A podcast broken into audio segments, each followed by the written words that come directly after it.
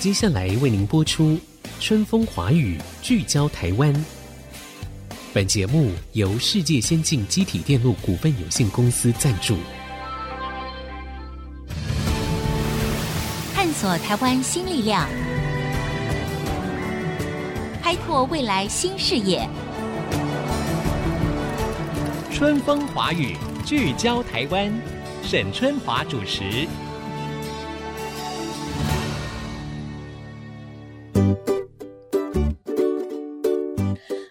各位听众朋友，大家好，欢迎收听《春风华语》，聚焦台湾。很高兴呢，再次在空中跟大家见面了。我是沈春华。诶，其实我个人哈、很期待 今天这集的内容，因为我本身呢就有很多问题想问啊，我想要知道。这个如何善用近来可以说非常火红的 Chat GPT，它也就是一种生成式人工智慧嘛，哈。那当然了，像过去我们可能要耗费很多的时间跟心力所学习到的知识，那我们现在看到，哎，这个 AI 啊，这个人工智慧啊，好像在很短的时间之内就可以给我们提供解答。那么在 AI 快速发展的同时，事实上对于真实世界，对于每一个行业。或者对我们每一个人会带来哪一些冲击呢？我们到底可以得到多少的方便，或者我们会接受多少的挑战？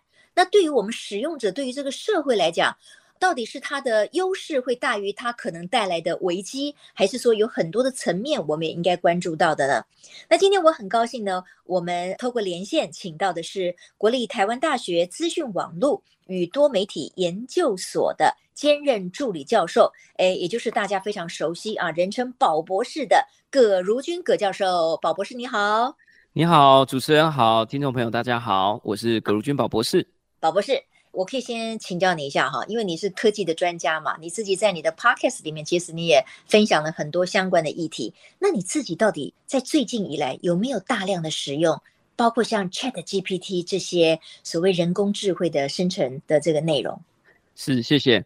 回报一下哈，大家可能会最近有非常多人就是拼命的使用、熬夜的使用，或者非常焦虑的使用。对、呃，我自己评估了一下，我的状态应该叫做普通量的使用，就是一开始当然是在去年的十一二月，也就是这个生成式 AI 刚起来的时候，为了了解它、学习它，知己知彼，百战不殆，所以度过了一小段的时间，这个比较大量的使用。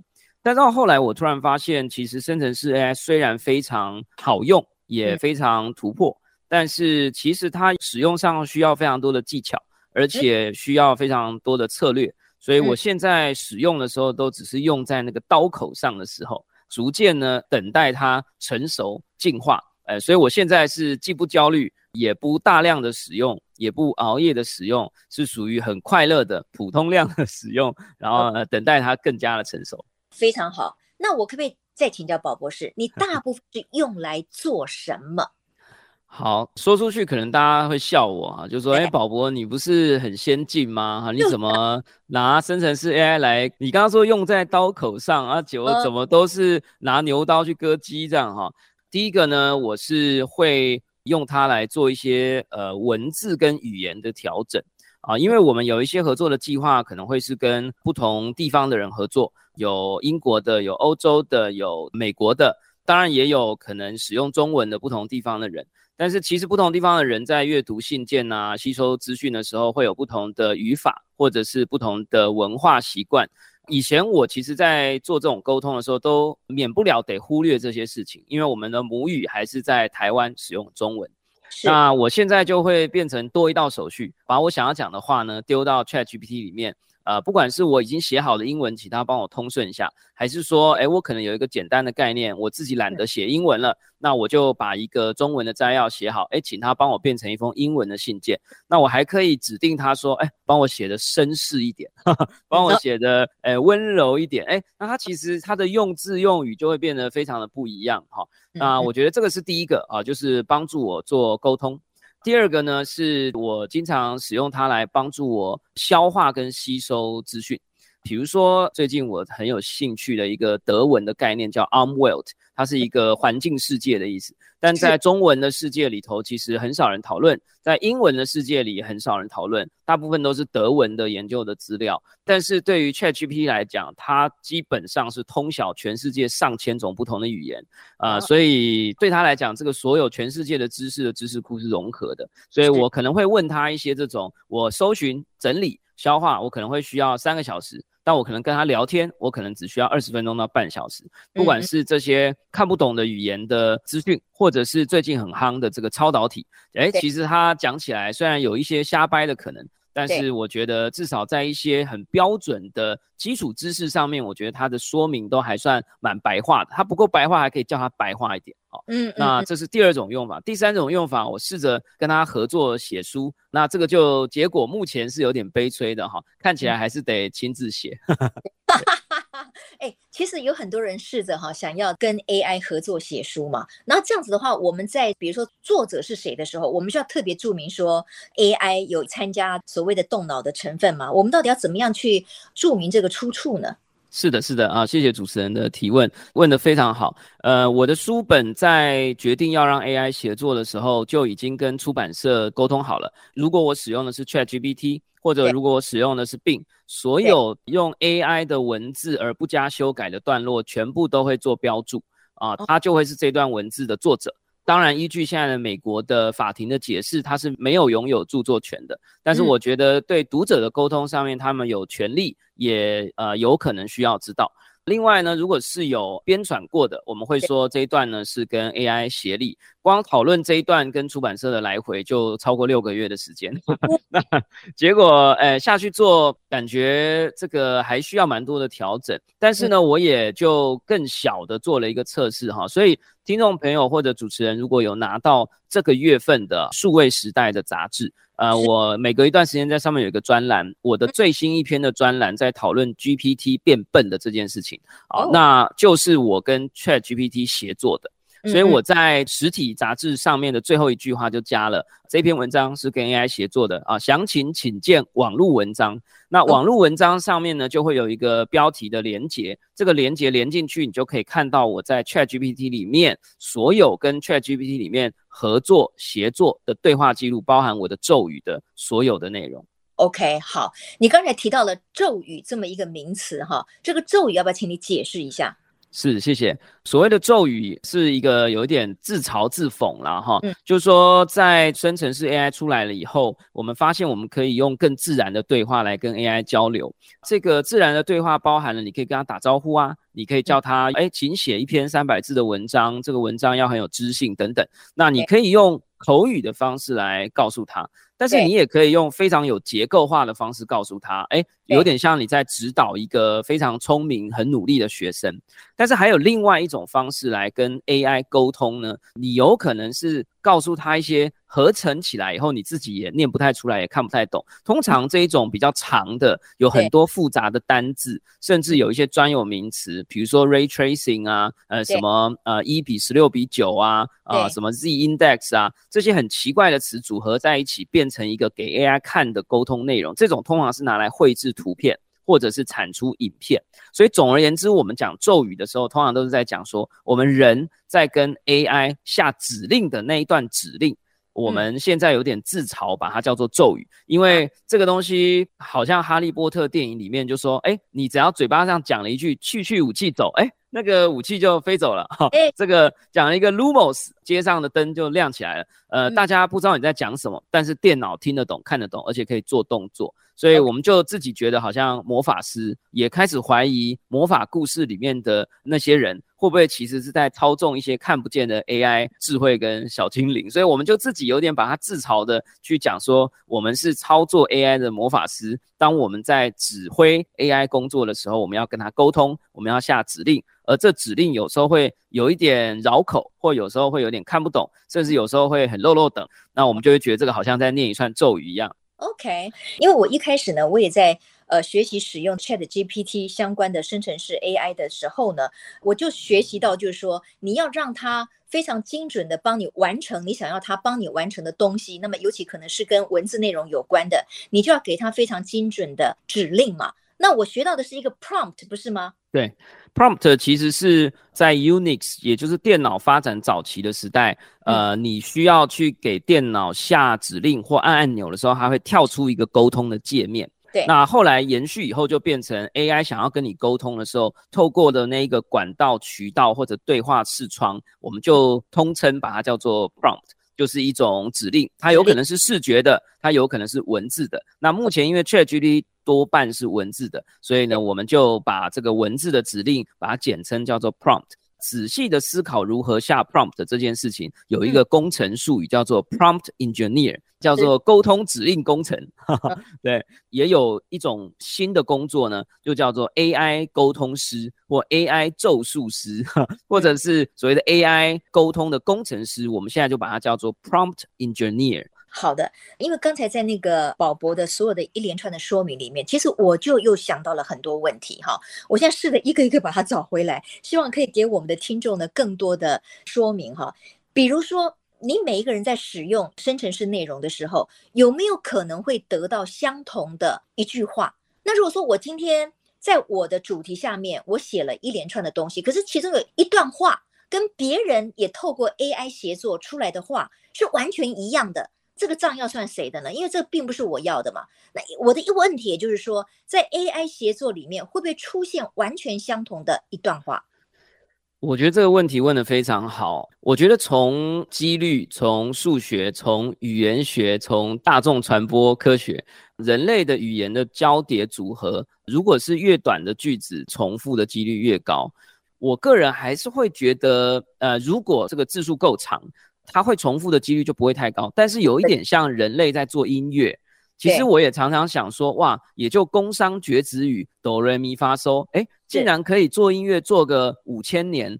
呃，目前我们也没有不小心做出一首歌，发现跟唐朝的某一首歌是一样的。但是会发生什么呢？有时候有一些歌手，哎，他做的某一首歌被大家说，哦，你这个间奏是不是抄袭某一首歌？哎，他就是说他不是。所以我觉得这种意外的相似。或意外的重复，我认为是有机会发生。但是 ChatGPT 或者生成式的 AI 要发生这种意外的相似跟意外的重复的几率，我认为并没有超过人类本身的世界更多多少。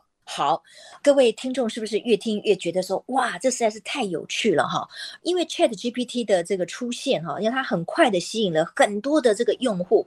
为什么呢？就是因为突然之间我们人类发现说，哎，有一个 所谓的呃人工智慧跟我们居然是距离这么接近，我们是可以立刻使用它的，不再认为科技跟我们可能遥不可及哈。但是这中间可能水很深，有很多我们必须要注意到的。刚才这个宝博哈葛如君教授呢就提出了很多点，那我要先休息下。那么广告之后呢，我们继续来请教葛博士有关于生成式人工智慧内容，我们应该知道的一些状况。马上再回到春风华语，聚焦台湾。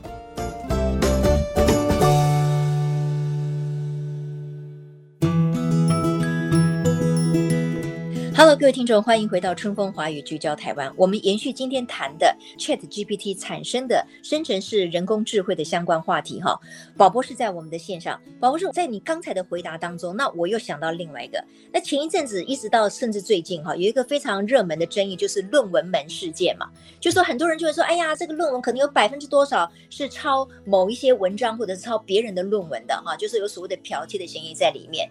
那当 AI 可以加入我们的这个协作的时候，时候未来学生的论文会不会发生很多是 AI 帮忙生成的？那你觉得这个在所谓的科技伦理上面，它需要被防范吗？还是说这反而是学生们他们可以更大幅度的、更深的去进行他的学术研究的一个利器？这个问题问得非常好，我觉得现在就要说去防范，我觉得第一是我没有这个资格，第二是我不确定这是不是一个最好的时机。但我能够回答的是，这件事情是一定要被讨论的。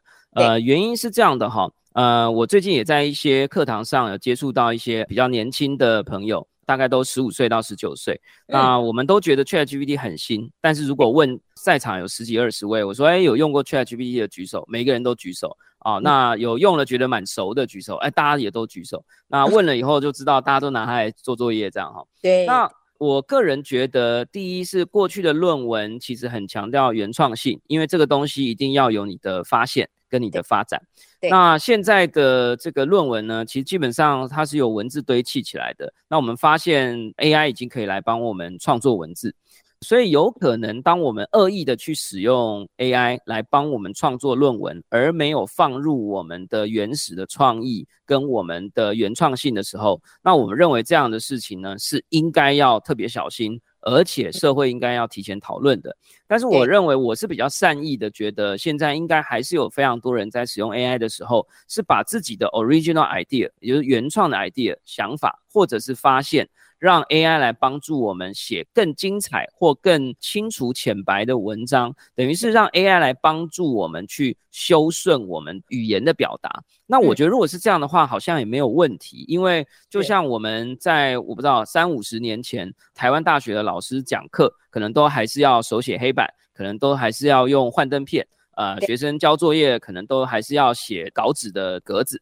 呃，但是一段时间之后，哎，现在学生也都是用打字的，老师也都是用 PowerPoint 投影片。哎，如果五十年前的某一位教授搭时光机来，现在可能也觉得我们怎么这么懒惰？这个写字要看一个人的人格哦，要表达你对这件事情的认真的程度。哎，你怎么每个人现在的报告交出来都同一个字体啊？这个老师教课的时候写板书是一个技巧，也是一个艺术。哎，怎么现在老师都是按一个钮就放投影片出来？嗯，所以我现在的预测是，我认为在一段时间之后，应该大体上大家还是会接受 AI 来介入或者协助我们的文字，或者是发明或者是发展研究的过程当中。Okay, 但是要把整件事情交给 AI，我认为这确实会有一些可能道德或伦理的问题，需要更多的讨论。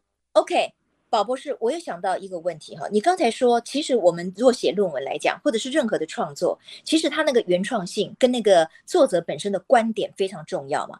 可是当一个完整的论文或者是观点它被完成了以后，它也很可能够被未来的这个 AI 再吸入它的这个知识大海里面。换句话说，后面的人再来写相关的问题的时候，他可能也会从 AI 的协作里面获得了别人的创作的观点。那这样子的话，不是也会产生很大的问题吗？是，呃，这个主持人真的是看得太远了哈，这个完全是非常非常好的问题。嗯、呃，目前整个世界真的是在面对从来没有遇过的事，就是我们每天。人类世界一天能够产生的资讯量，在过去呢，就是一整个亚里士多德时代所有的讯息量，每天很可能都在做一个非常非常高速的成长。但是，呃，我们现在看到有非常多的讯息都是由 AI 产生的，Twitter 或者是 IG 上面已经有一大堆的账号，它是用 AI 产生内容以后还可以互相聊天。那生成式的 AI 有一个忌讳。就是生成式 AI 在成长的过程里面是不应该，也最好不要读取到 AI 自己产生的内容，因为它会变成一种逆反刍的效应，呃，有点像它吐出了一些东西，结果没有意识的自己又把它吞回去啊。当然这个画面看起来不是很好看啊，但是大家可以想象，那是一种它有可能会越吃越笨。他有可能吃下去以后会忘记自己以前学习的内容，那这个其实是非常多学者在讨论也要避免的。那现在有一个比较不完美的方法，就是 AI 在吃新的内容进去做成长的时候，它必须先辨别这是不是 AI 产生的。但是就像主持人所讲的，有时候它吃进来的内容有可能已经经过人类的一些修改，可是这个修改的比例也没有人知道。所以我们认为第一。AI 现在确实面临到，它如果要持续成长，它必须要有一种方法去区别纯手工的智慧跟 AI 参与过的智慧，这是第一件事。第二件事，人们未来在学习跟成长，变成新时代更好的人类的过程，我们应该也是要同时去尊重纯手工的智慧以及跟 AI 协作的智慧。那当然，我认为再过不久。会有纯 AI 产生的智慧，那也就是有可能会某一天会有第一篇的学术论文的发表，所有的共同作者都是人工智慧。那到那么一天，我们又有一个新的议题要讨论了。OK，我觉得哇，有关于生成式 AI 的这个内容哈，真的是可以非常非常多的这个层次哈，但是也非常有趣。虽然很多人他会排斥，就说：“哎呀，这个 AI 生成式，那这样子的话，不是打到我们自己人类的原创性了吗？”但是呢，也非常不可否认的就是说，其实科技的发展不可逆嘛，就是说你也不能因为说它可能有哪一些负面的效应，所以你就阻碍它的这个进行。我们只能够尽量截取它的优点，然后避免它可能造成的人类的危害哈。那宝博士。我如果刚才就我们这样子谈下来的话，我们会发现说，天哪，AI 可以让内容的产制就是更简单，毫不费力，甚至 AI 自己本身可以生成很多的内容。所以，我们是不是已经面临一个所谓的内容通膨的时代？就是太多内容了。以至于让这个内容就变得没有价值了。我们怎么样去看内容这件事情？哈，因为本来我们认为，哇，一个很棒的作者，他其实是拥有很高的影响力。但是未来我们对于这些内容以及他背后的作者以及他可能代表的影响力，是不是都要产生怀疑呢？是。我认为在这里面，接下来会有非常重要的议题，就是产制者的验证这件事哈。也就是说，我们必须要验证这个内容到底经历了多少的人工、多少的智慧跟人工智慧。那现在大家可以看到，发明 OpenAI 的现在最主要在台面上的一个角色叫 Sam Altman，他同步在推进的另外一个计划叫做 WorldCoin。也就是世界代币，那你要领取跟加入这个世界代币的社群，你就必须用一个圆球形的装置去扫描你的虹膜，也就是你的瞳孔。那我认为他已经意识到，在 AI 内容通膨的时代，是不是人类在划手机，是不是人类在回留言，这件事情有可能就是未来最重要而宝贵的资讯。所以呢，在未来有可能我们带上苹果的 Vision Pro。啊、呃，我们可能就必须验证我是人类，我才来说话。这个时候，电脑就可以好好的把我说的话储存起来，因为这个叫做纯人工智慧啊，纯人工产生的内容。嗯、那我相信这种所谓的人的验证会变得非常重要。那所以我觉得内容通膨已经发生，而且一定会来临。所以这也是为什么我最近一直把我的研究主题转到跟身体、跟感受，甚至跟味觉有关，因为我们认为。纯粹眼睛看到的，纯粹耳朵听到的，接下来很可能都是由电脑合作，很可能会独占鳌头。这个通膨的世代要脱颖而出的难度将会越来越高。但是你结合了更多不同的感官，诶，我觉得这个未来还非常有趣。那最后，我是不是可以请教宝博士，就是说，因为我们之前都在讲什么 EQ 啊、IQ 啊，就是我们人有这个情商啊、智商。那你说现在我们可能每一个人要有一个很重要的叫做 AIQ，就是我们对于 AI 哈这个人工智慧，我们了解它多少，我们如何应用它，我们面对它的一个态度。在节目的最后，你也不要针对这个 AIQ，你给我们大家做一个提醒。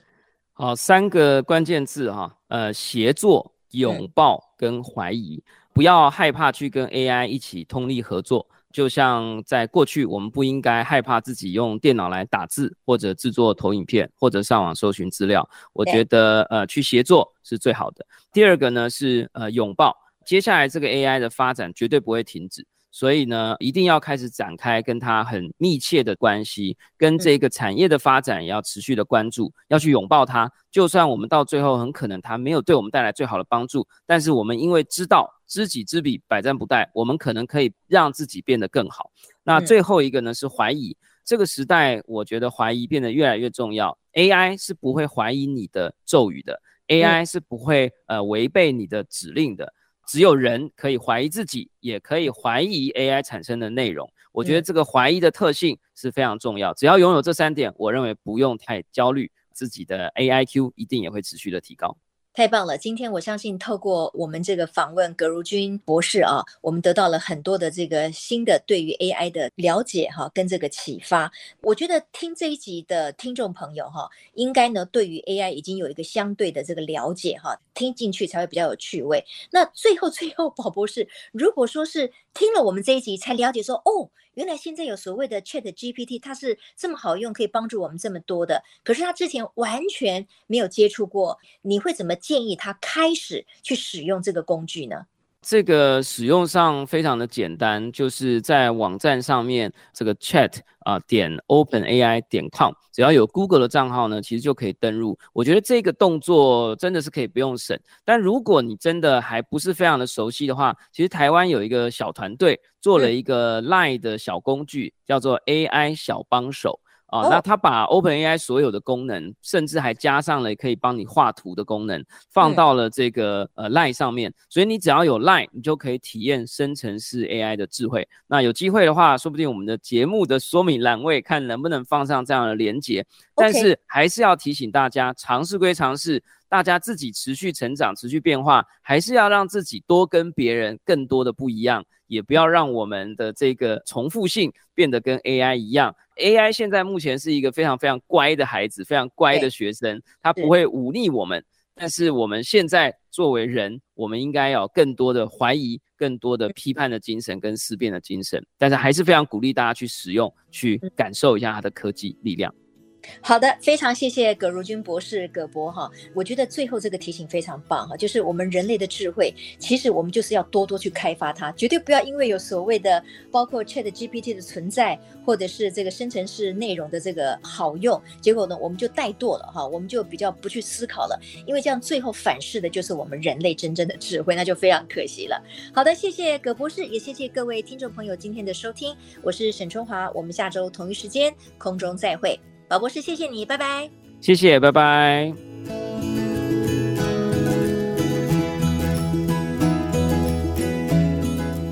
本节目由世界先进机体电路股份有限公司赞助。世界先进与您一同立足台湾，探索世界，永续未来。